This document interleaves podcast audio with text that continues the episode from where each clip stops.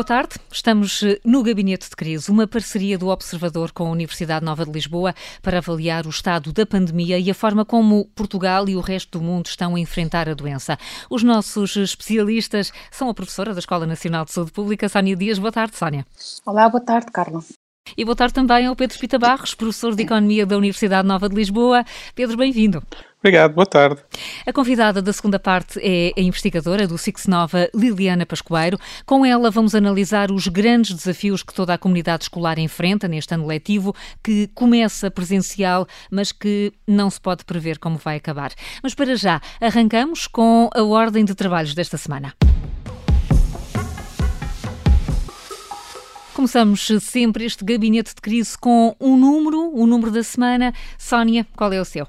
Olha, o meu número é uma percentagem, 13%, que corresponde à percentagem de pessoas que respondeu ao barómetro da opinião social da escola, com mais de 1.700 respostas esta semana, que considerou ter elevado risco de contrair Covid.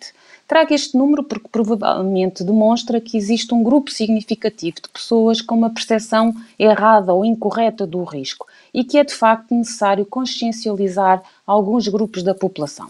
Ontem tivemos 770 casos, o um número mais alto em 5 meses, só equivalente no início de abril. E é interessante referir que quando na altura fizemos a mesma pergunta sobre a percepção de risco, tínhamos uma percentagem muito maior de pessoas que referiam ter risco elevado. Vejamos, na altura estávamos em confinamento e a exposição real ao risco, com grande parte da população fechada em casa, era de facto muito menor do que a que existe agora, que temos grande parte das pessoas a trabalhar, a deslocar-se no, no, decorrer da sua vida para o trabalho, outras atividades, crianças e jovens a regressar à escola. Temos vindo a referir esta necessidade de envolver a população, consciencializar para a necessidade do papel de todos e de cada um de nós de encontrar soluções inovadoras na área da comunicação que nos possam motivar para a adoção de hábitos que nos ajudem a controlar esta pandemia. Diria que agora temos ainda outras desvantagens neste combate. Para além do tal vírus invisível, em que muitos infectados estão assintomáticos e, portanto, não sabem que são portadores, temos uma grande fadiga social para adaptar as medidas necessárias que vão contra a nossa natureza de ser sociável. Como trabalhar e passar este sentimento que provavelmente muitos terão a sentir, que é estou tão cansado e vamos ficar todos infectados de uma maneira ou de outra que não vale o esforço. Isto são sentimentos comuns quando se trabalha em prevenção. Precisamos claramente fazer uso do que se sabe sobre a mudança comportamental. E há aqui vários aspectos cruciais. Primeiro, estamos a falar de estratégias de comunicação e não apenas de informar. Já todos sabemos as regras genéricas, mas como é que elas, na verdade, se implementam no mundo real? E tem havido aqui alguma confusão com estas duas áreas. Segundo, precisamos também de ter consciência do peso, da dificuldade e dos custos que estamos a pedir. E por isso não são mudanças fáceis nem automáticas. Vamos provavelmente falar disto durante o programa de hoje com os jovens.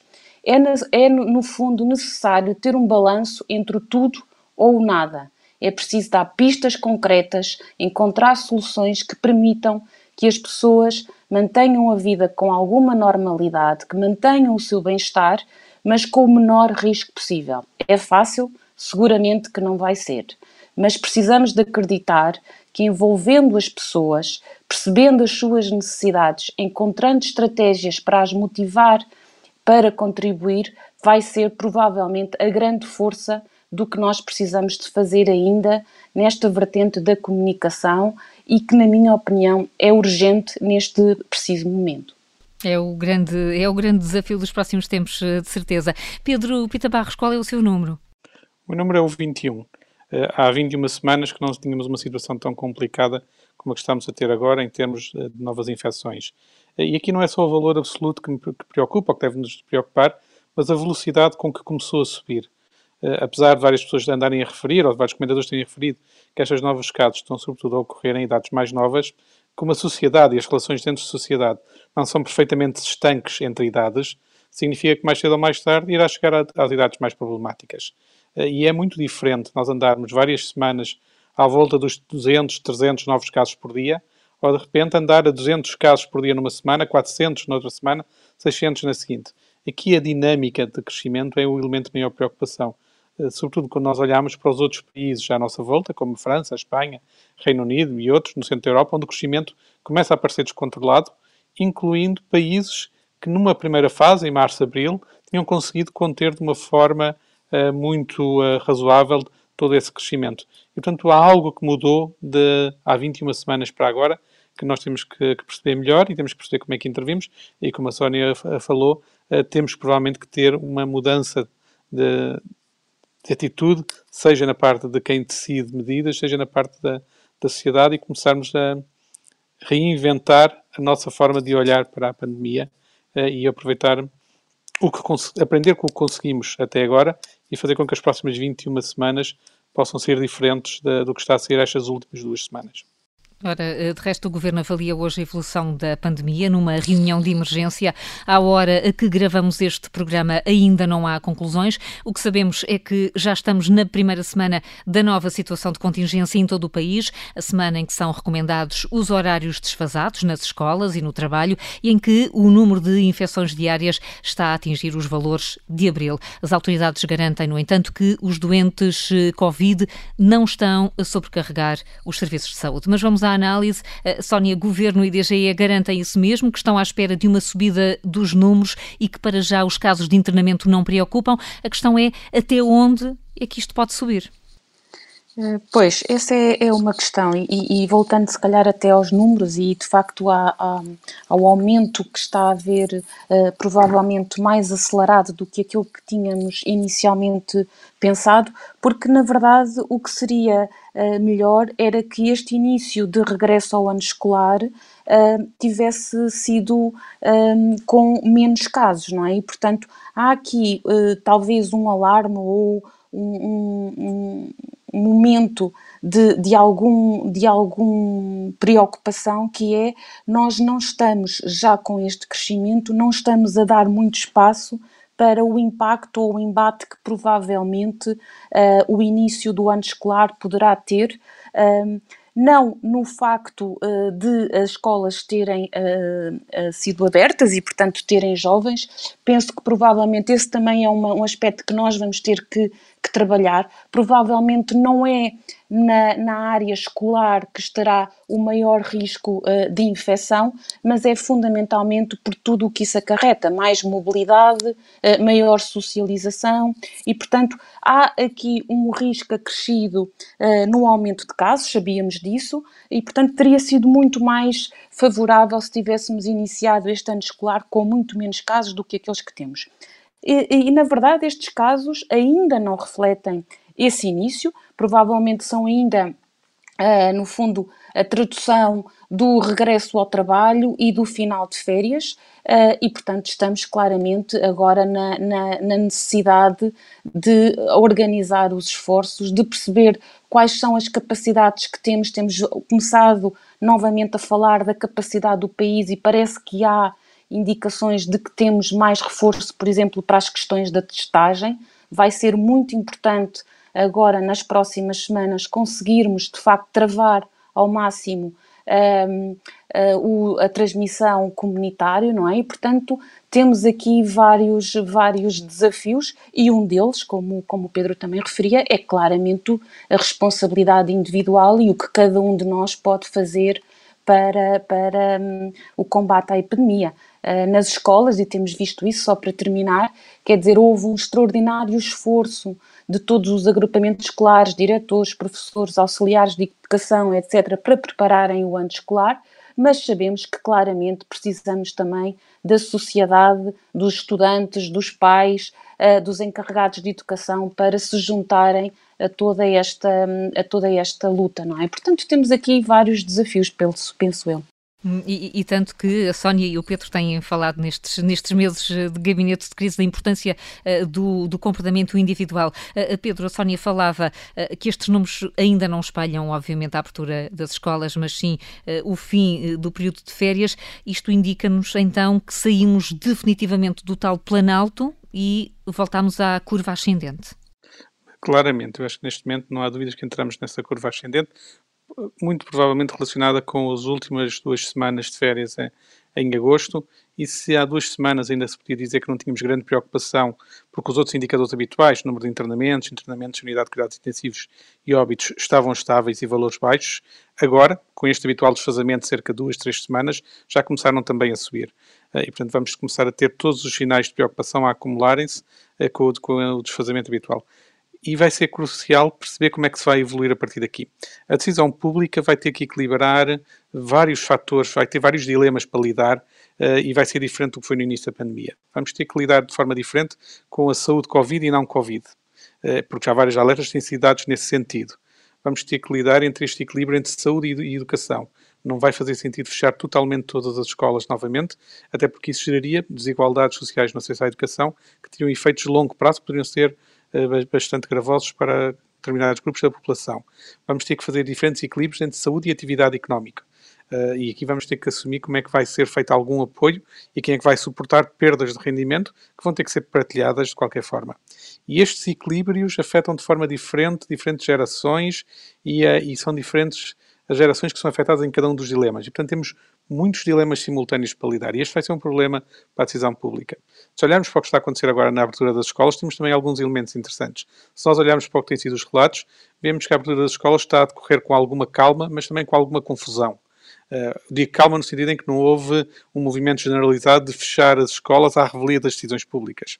Uh, mas claramente precisamos de mais comunicação entre pais e escolas para arrumar uh, o funcionamento e é claro que é necessário linhas globais da Direção-Geral de Saúde, mas também é claro que vai ser preciso decisões locais, escola a escola e se calhar turma a turma, e essas decisões locais não são compatíveis com a centralização de todas as decisões na DGS.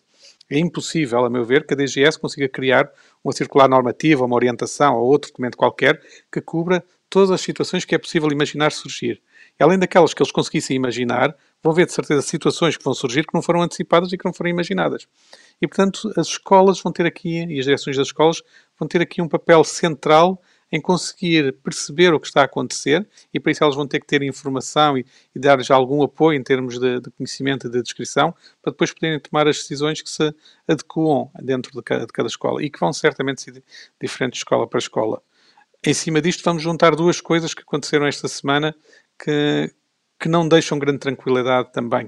A primeira foi as famosas reuniões do Infarmed, que já foi na semana passada, e que eu só agora é que tive a oportunidade de ver via YouTube, e fiquei com aquela convicção que se este é um modelo de comunicação da parte científica, não vamos muito bem.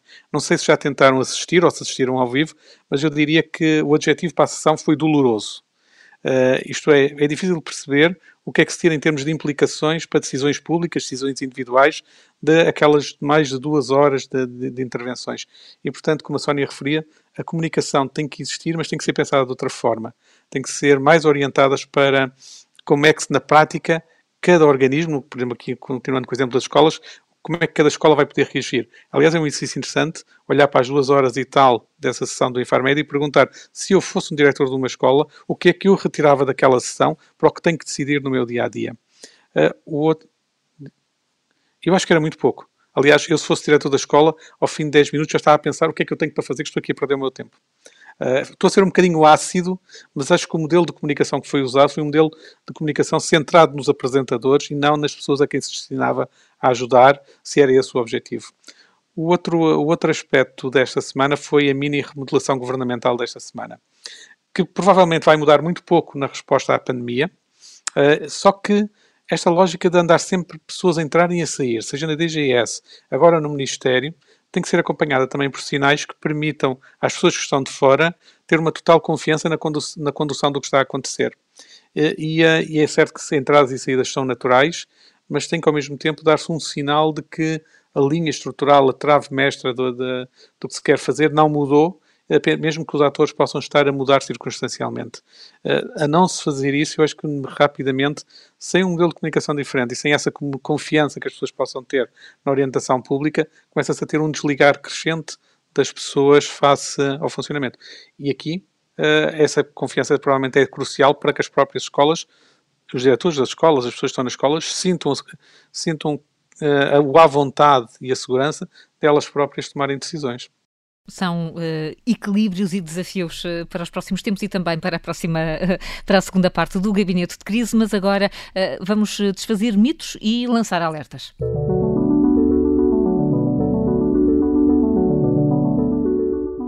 Vamos aos alertas, mensagens em que vale a pena insistir. Sónia Dias, é preciso usar máscara, mas é preciso usar corretamente. Exatamente. Portanto, muito já se falou do uso correto da máscara, mas de facto este alerta, mais do que até um mito, pode ser importante numa altura em que se faz novamente o apelo à utilização mais frequente da máscara e, por exemplo, até na, em toda a comunidade escolar, uh, nas escolas, mas em outros contextos. E é importante ter em conta a perigosidade da incorreta colocação. Por exemplo, continuamos a ver quem, por algum facilitismo, coloca a máscara no queixo ou no pescoço. Uh, explicando, imagine-se que tem a máscara colocada de forma correta, ou seja, que ela está a tapar o nariz e a boca, mas como deixamos a garganta ou o pescoço exposto, uh, porque não está tapada, esta área pode ficar contaminada. E de facto, quando tiramos a máscara, ao colocar ali a, a máscara no pescoço ou no queixo, o seu interior vai acabar por ficar uh, contaminado. Por exemplo, quando tiramos, quando precisamos de comer, beber ou, ou fazer qualquer outra coisa. E depois o que acontece normalmente é que quando precisamos de voltar a colocar a máscara, esta máscara já está no fundo contaminada no seu interior e voltamos-la a colocar para tapar novamente o nariz e a boca. E, portanto, isto acaba por ser muito perigoso e pode aumentar, de facto, o risco da infecção. Eh, já agora, também, só como um último ponto, eh, quando tirar a máscara, remova assim então completamente da face e, por precaução, não coloque em cadeiras ou mesas que estejam ao seu lado. Meia culpa. Pedro Pita Barros, mesmo que já estejamos cansados, é preciso continuar a respeitar as regras. Exatamente. Aqui o meu alerta desta semana é evitar a indiferença às regras devido ao cansaço que se gera. Nós sabemos que não houve alterações do vírus, que não, que não houve alterações meteorológicas relevantes nas últimas semanas, enfim, hoje eh, e ontem já começou a chover mais. Eh, só houve, o que nós conseguimos constatar é que para os sinais de alerta dos números que falámos há pouco, a única justificação é um mudar gradual, uma alteração gradual no comportamento de cuidado que as pessoas estavam a ter. E isto com uma provável redução eh, na utilização das regras de higiene, num menor respeito do distanciamento físico, numa má utilização das máscaras, como a Sónia estava a dizer, ou uma menor utilização das máscaras. E, portanto, nós temos que voltar a, a, a ter a paciência e ter a resiliência de cumprir estas regras de uma forma generalizada. Provavelmente as de distanciamento físico e máscaras nos espaços públicos, eh, certamente temos que, voltar a ter a vontade de fazer. Talvez faça sentido decretarmos um dia por semana que é o dia sem máscara, mas em que não nos aproximamos de ninguém. Que assim evitamos as coisas, mas ter, começar a ter uma forma de lidar com este cansaço, seja pessoalmente, seja como grupo, seja, seja do que for. Portanto, temos que evitar a indiferença às regras. É isso mesmo. O cansaço não é desculpa. As regras de distanciamento social, a etiqueta respiratória e o uso correto da máscara são para manter. Regressamos já a seguir com notas de esperança e também com a investigadora Liliana Pascoeiro. Até já.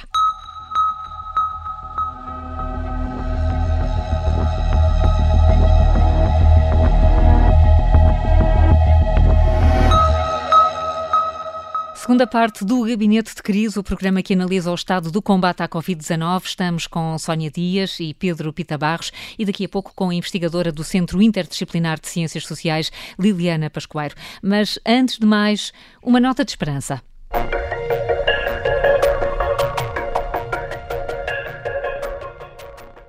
O clima é de incerteza, muita incerteza, de preocupação, mas também há uh, alguns sinais uh, para termos confiança. Sónia Dias, qual é a nota que quer destacar? Olha, hoje trago uma nota um pouco diferente, que na verdade é a questão de que se a Covid-19 nos vai de facto dar uma oportunidade para refletir e reinventar o futuro. Será que o impacto tão abrangente que teve nas nossas vidas e no mundo irá mesmo permitir que se possa romper com alguns padrões?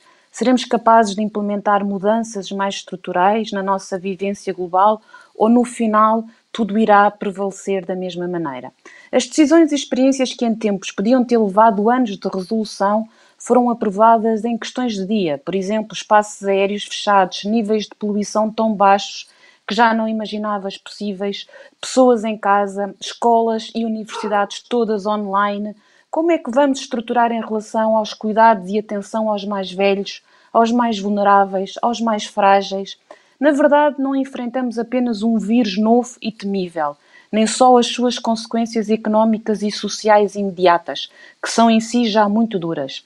Na minha opinião, enfrentamos também constrangimentos estruturais que há muito tempo existiam e que só agora são tão visivelmente expostos. Sabemos que se trata de um objetivo muito complexo, envolve uma mudança de visão e de racionalidade do mundo, o nosso, de cada um, mas também o global. Mas são estes momentos históricos que provavelmente nos obrigam a refletir e a perceber se queremos contribuir para algo novo. O que não está bem, infelizmente, não vai simplesmente acabar com a pandemia. E assim, olha, fica a minha esperança de que talvez esta mobilização social e que as inúmeras dificuldades que enfrentamos e que nos vão continuar a desafiar, implicando mudanças em todos nós, mas também de uma forma mais macro, a nível nacional e de cooperação e rearranjo internacional e global, possam de facto ter um propósito maior. Esperemos que sim. Pedro, qual é o seu sinal de otimismo? O sinal de otimismo esta semana vem do frio da Islândia e está relacionado com um, um tema que esteve aqui no, no, nosso gabinete de crise há duas semanas, quando falámos da, da reinfecção. Havia uma ou duas pessoas que estavam a vir a aparecer reinfectadas e que se começou, podia-se começar a questionar a questão de quanto tempo é que dura de facto a imunidade, que é algo que tem surgido uh, de vez em quando na discussão. E aqui a boa notícia é que num estudo publicado no New England Journal of Medicine da semana passada, uh, numa, que encontraram que 91% das pessoas que tiveram Covid-19 e que foram testadas ao fim de vários meses para o desenvolvimento da resposta ao vírus, continuam a apresentar anticorpos ao fim desse tempo. E, portanto, tem uma situação de estabilidade nessa resposta, uh, o que é uma boa notícia para a ideia das vacinas que vamos vir a ter e mesmo para aquelas pessoas que já tiveram poderem ficar descansadas para o futuro. E, portanto, a, a nota de esperança aqui é, é, claramente este vírus, em algumas coisas, também se comporta como outros vírus, apesar de ser muito contagioso, e podemos ter a esperança de ter uma vacina e que as pessoas tenham uma vacina que vai ser eficaz, uma vez que a resposta parece ser estável ao longo do tempo quando são infectados. É uma, é uma boa notícia. Vamos então à escola. Pela primeira vez em seis meses, milhares de alunos regressaram esta semana ao ensino presencial. Para já, eh, já percebemos que nada está como antes, os horários foram revistos, os tempos de pausa, as refeições e as máscaras e o gel desinfetante passaram a fazer parte do material obrigatório. Os desafios são tão grandes quanto a incerteza. A nossa convidada desta semana eh, é a Liliana Pascoeiro, é investigadora do CICS, o Centro Interdisciplinar de Ciências Sociais Eh, da Universidade Nova de Lisboa, trabalha na área da educação e acompanhou o processo de transição que as escolas eh, tiveram de fazer com o confino obrigatório, o confinamento obrigatório eh, do ensino presencial para o ensino à distância. Liliana Pascoeiro, boa tarde, bem-vinda e obrigada por estar connosco. Boa tarde. Liliana, tendo em conta o processo a que assistiu logo em março, com o encerramento físico das escolas e agora com esta reabertura, Acha que a comunidade escolar está preparada para esta nova fase? Ah, bom, a comunidade escolar tem, como tem sempre em qualquer desafio que lhe propõe, a, a grande capacidade de adaptação e um grande esforço para esta adaptação. Agora, efetivamente, há questões que são muito, muito difíceis de contornar, principalmente a, a, a questão do espaço físico da escola. E não há qualquer dúvida que, os diretores e professores e toda a comunidade escolar tem tem, está fortemente empenhada para que tudo corra bem. Um, e assim esperamos que tudo corra bem. Tudo e corra a, bem. a, vontade, a vontade existe. O que é que apontaria como, como principais desafios para que corra efetivamente bem? Bom, os principais desafios é exatamente que eu acho que não está tanto dentro dos muros da escola, que também, também o existe, ah, mas que as pessoas, ou as crianças e os jovens, consigam manter estas regras fora do muro da escola, como aliás temos, te, vimos nestes últimos dias que tem acontecido. Uh, e o esforço não, não é só ou não pode ser só da parte do, dos, dos, diretores e dos professores, tem também partir da, da parte uh, familiar, da parte da casa. E é muito importante sensibilizar os jovens e dar-lhes uma ideia de que isto são regras, exatamente, têm que ser cumpridas, mas também não, tem, não pode ser de uma forma tão rígida, como aliás há pouco a Sónia e o Pedro fizeram questão de, de, de mencionar. Nós temos que encontrar este equilíbrio de que as regras são para cumprir, com o mas e, com, e respeitando que estamos a falar de crianças e de jovens. E eu acho que este é o grande, grande desafio que as escolas vão, vão debater. Por outro lado, vai ser a questão de o que ficou para trás que vai ter que ser reposto. não é? E que vai ter, ter que ser compensado, principalmente em termos de conteúdos. exato. Uh, e que estes conteúdos, e se há uma nota de esperança, utilizando as palavras que já foram ditas há pouco, é que esta mudança realmente tenha efeito nas nossas escolas, não é? E, e não pode ser à custa de mais aulas positivas e de grande sobrecarga para as crianças e para os jovens, não pode, porque senão as competências não vão ficar.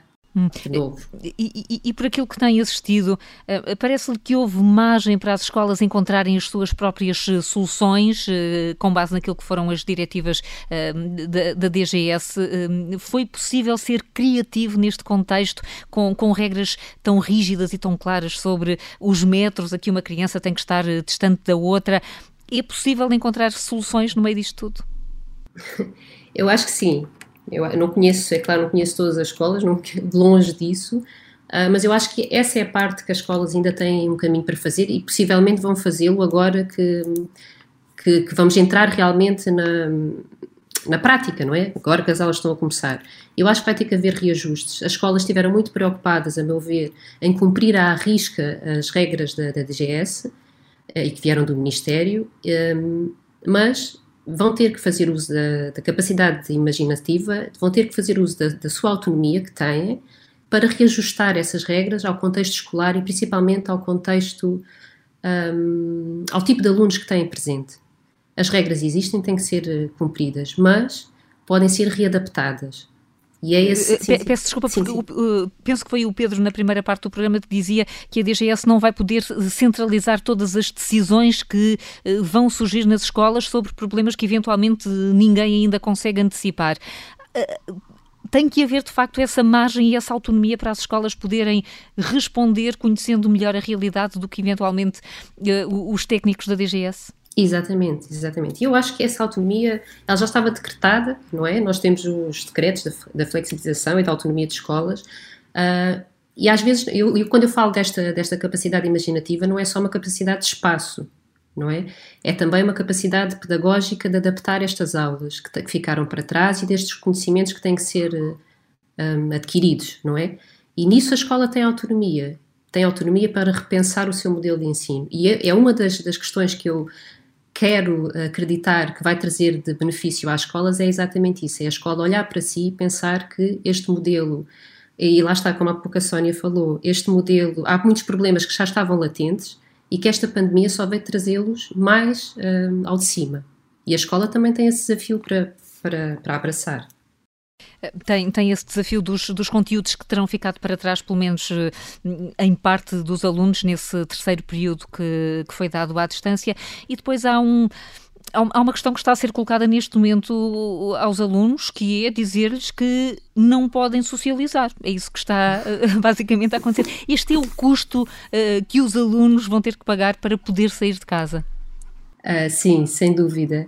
Embora, quer dizer, nós passamos de um, de um, problema de que os alunos, ou as crianças e os nossos jovens passavam demasiado tempo online, passavam demasiado tempo, passavam demasiado tempo em telemóveis, em redes sociais e agora estamos a pedir-lhes, ou muito preocupados com o contrário, não é? Que as socializações estão em risco. E estão, efetivamente estão. Mas, mais uma vez, eh, eu acho que estas regras que existem um, ehm, devem ser mediadas. É claro que estes primeiros dias que nós estamos a assistir são é quase como libertar de, de seis meses que estarem em casa, não se verem presencialmente, alguns deles, não é? Pronto. E eu acho que esta euforia dos primeiros dias, eh, eu penso, eu quero acreditar que vão ser mediadas, pelo, lá está, pelos professores, pelos auxiliares, por diretores, pelos pais e sejam realmente respeitadas as regras. Dentro da escola, eu acho que elas vão ser eh, respeitadas. O meu problema é pensar fora dos muros da escola. É aí que está o maior risco. Sim, a meu ver, sim. A meu ver, é no, no, fora da escola. Uh, Sónia Dias, como é que se vai pedir aos jovens, mas de uma forma que eles, que eles ouçam, que entendam e que aceitem, que é preciso manter o tal distanciamento social, mesmo com as saudades de seis meses de, de separação? Uh, eu, eu, eu quero, quero acreditar também como que de facto há aqui um lado que nós podemos sempre colocar as questões de mais do ponto de vista de regras, procedimentos, imposições. Uh, E, por outro lado, há, um, há, uma outra forma, não é? Que é a de motivar, a de consciencializar, a de informar e, e a de, no fundo, envolver as pessoas com alternativas e estratégias que lhes façam sentido, uh, que possam, no fundo, contribuir para esta, esta luta. Quer dizer, diria eh, eh, foi perguntado aos jovens, por exemplo, o que é passar 5 ou 6 horas do seu dia com uma máscara colocada em sala de aula, eh, a seguir quando sai da escola, foi, foi de facto consciente, está consciente de que esta importância de socializar, claro, podem socializar, não é preciso tudo ou nada, podem socializar, por exemplo, mantendo a distância. Portanto, é preciso encontrar uh, juntamente com diferentes grupos, o que é que é possível fazer correndo o menor risco possível. E eu acho que este caminho é, é importante ser feito. Eu quero acreditar que os jovens, uh, se, se, estiverem envolvidos e com estratégias que lhes façam sentido, serão uma força muito importante uh, nesta luta. Um, temos muitas dúvidas, os jovens provavelmente também têm muitas dúvidas, e aqui eu acho que a comunidade escolar, até como dizia a Liliana, terá de facto esta autonomia e este papel muito importante também na comunicação. Um, claramente vai ser necessário adaptar uh, ao contexto uh, as regras que, são as, uh, que estão a ser impostas, mas eu penso que provavelmente o que precisamos aqui, mais uma vez, tem sido feito um grande esforço na questão da informação. Penso que estamos todos muito bem informados já das regras, agora precisamos de estratégias de comunicação, de trabalhar com os diferentes grupos, envolvê-los, encontrar os canais importantes de comunicação para diferentes grupos. Provavelmente os jovens não veem telejornais, têm outro tipo de canais de comunicação que são precisos ser utilizados e, portanto, claramente precisamos desta estratégia de comunicação que é muito diferente de informar. Não é? E acho que é este trabalho, mas penso que estamos no momento ideal para, para fazer um investimento nesta área, não é? Uh, comunicar aos jovens uh, as regras já, já lá estão, é preciso que elas agora acabem por ser compreendidas e aceites. Ora, Pedro, temos máscaras durante horas seguidas, sem pausa, afastamento. são muitos custos. Vale ainda assim a pena insistir no ensino presencial? Não se desvirtua exatamente a ideia quando aquilo que se passa fora da aula, essa, essa vida e esse contacto, fica praticamente inexistente agora neste ano letivo? Hum, não, tô, curiosamente este tempo de pandemia permitiu a, realização de vários estudos, eh, sobretudo noutros países, onde se verificou que, que o ensino presencial é, afinal é até mais importante do que aquilo que se pensava e só quando se coloca as pessoas, uh, os alunos todos em casa e fazer online é que se percebe o quanto se perde de não ter o presencial. Agora, nesta parte toda de comunicação, um, o, que eu receio, o meu receio às vezes é que tendemos a infantilizar os jovens a partir de determinada idade e estamos sempre em falar em uh, dar-lhes as regras para eles cumprirem. Poucas vezes falamos em envolvê-los na construção das regras que eles acham adequadas para atingir o mesmo objetivo. Uh, não me pareceu que houvesse em algum momento uma lógica de dizer o nosso objetivo é este. O que é que vocês propõem que se faça para conseguirmos garantir este objetivo dado eh, esta situação toda, e estamos antes a ditar-lhes as regras. Acho que esse é o tipo de situação que vai, mais cedo ou mais tarde, criar cansaço e criar eh, alguma, algum contracorrente no sentido de não respeitar. Estávamos aqui a falar, é, eu, estava, eu estava a pensar, por exemplo, qual é aquela circunstância que eu vejo às vezes os jovens aglomerarem-se? É quando um quer mostrar alguma coisa aos outros no telemóvel. Ora, isto uh, provavelmente cria uma oportunidade de alguém criar uma app que permite partilhar uma mensagem ou um vídeo a todos os que estão ali à volta através de Bluetooth que não fica registado em lado nenhum, uma espécie de mini difusão ali, que permitiria que eles não se tivessem todos aglomerados em caixa em cima daquele que tem o telemóvel. Mas se calhar há outras ideias de coisas que se podem fazer que ajudam a que se cumpra o objetivo de algum distanciamento e que não retire a sociabilização. O que, te, o, que, o que eu vejo muitas vezes é um dirigismo extremo e pouca, uma palavra agora da moda, pouco co-desenho ou pouca co-participação dos jovens na, na própria definição das regras para se atingir o objetivo que, que, se pretende. Isso hum, pode fazer toda a diferença, são nesses detalhes é. que não são assim tão, tão curtos quanto isso. Uh, Liliana Pascoeiro, um, que escola é que, é que vai sair desta, desta pandemia? Ainda não sabemos quando é que ela vai acabar, mas já conseguimos perceber se vai ser uma escola muito diferente daquela que havia em março deste ano? Eu espero que sim sinceramente. Acha mesmo que sim? Não quer voltar atrás? Não, não quero voltar atrás no, no sentido... É claro que este modelo, esta transição abrupta trouxe, trouxe muitos, muitos problemas e trouxe uma grande, grande sobrecarga aos professores, principalmente, e também aos, aos alunos, claro, e aos pais. Uh, mas eu quero acreditar que realmente a tal escola teórica do século XXI ela pode ser, em alguns aspectos, eh, pode, pode sair em alguns aspectos de, deste, deste confinamento e desta alteração que as pessoas foram obrigados a, a fazer, nomeadamente ao nível do, do, tipo de aulas que são feitas e do tipo de aprendizagem que os alunos está, têm que fazer. Uh, não podemos continuar com o modelo de escola de somente de aulas expositivas. Uh, é claro que nós temos ainda muitas limitações ao nível do acesso à internet, a equipamentos, etc. Mas eu quero acreditar que este modelo pode trazer isso de vantagem. Os alunos serem realmente mais autónomos, uh, incentivar-se o trabalho por projeto e tantas outras medidas têm sido faladas ao longo de talvez de uma década, se não mais, e que as escolas têm feito, e também percebo, não é? Que têm feito alguma, alguma resistência. Pronto. Eu quero acreditar que vai sair uma escola. Acreditar que vai vencedora. ser uma, uma, escola diferente e será uma escola em que as turmas terão menos alunos. Isso parece que é um fator um, que, pode ser, que pode ser decisivo, não só neste, contexto de pandemia e do risco de contágio, mas na forma eh, de tornar eh, os momentos da aula mais ágeis. Isso é um, é um fator importante, Liliana. Uh, bom, esse, esse, esse aspecto é curioso, é, tem sido, ou melhor, é um, é um debate muito grande da comunidade, porque efetivamente o tamanho das turmas, e nós ouvimos qualquer professor e o professor diz-nos isso, que é fundamental, contudo, é muito difícil que os estudos o provem, tem muito mais a ver com o tipo de alunos que, que tem e também com o tipo de professor que está à frente dessa turma, e lá está o tipo de aula que é ministrada. É claro que há metodologias que implicam uh, ter menos alunos, não é? Como é lógico, e há outras que até podemos ter 100 alunos na mesma aula. Tudo isso depende, e depende muito de, de, de, de que metodologia e de que pedagogia esse professor segue. Uh, nos, com a pandemia, é claro que nós precisávamos muito menos alunos por turma e é claro que precisávamos de escolas, em alguns, em alguns locais do nosso país, precisávamos de mais salas, de mais professores. Um, ah, mas isto nós esperamos que seja uma transição, seja uma, um, um momento passageiro. Estamos assim. num momento de passagem, não queremos voltar eh, à escola de há seis meses, eh, mas queremos uma escola melhor.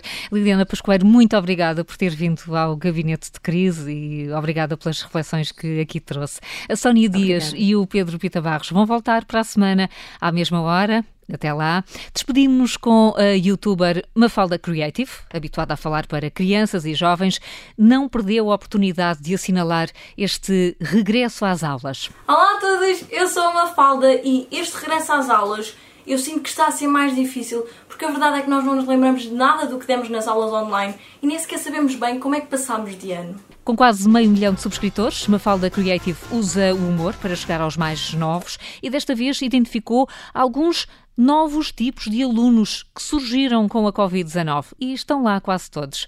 Boa tarde e até para a semana. Outro tipo de aluno é a hipocondríaca, que tem medo de apanhar o vírus, ou seja, anda com vários desinfetantes, é também ela a dealer de máscaras para quem quiser comprar na escola, tem de estar sempre a 2 metros de toda a gente, e isto é o que acontece se ela vir alguém a espirrar. deixar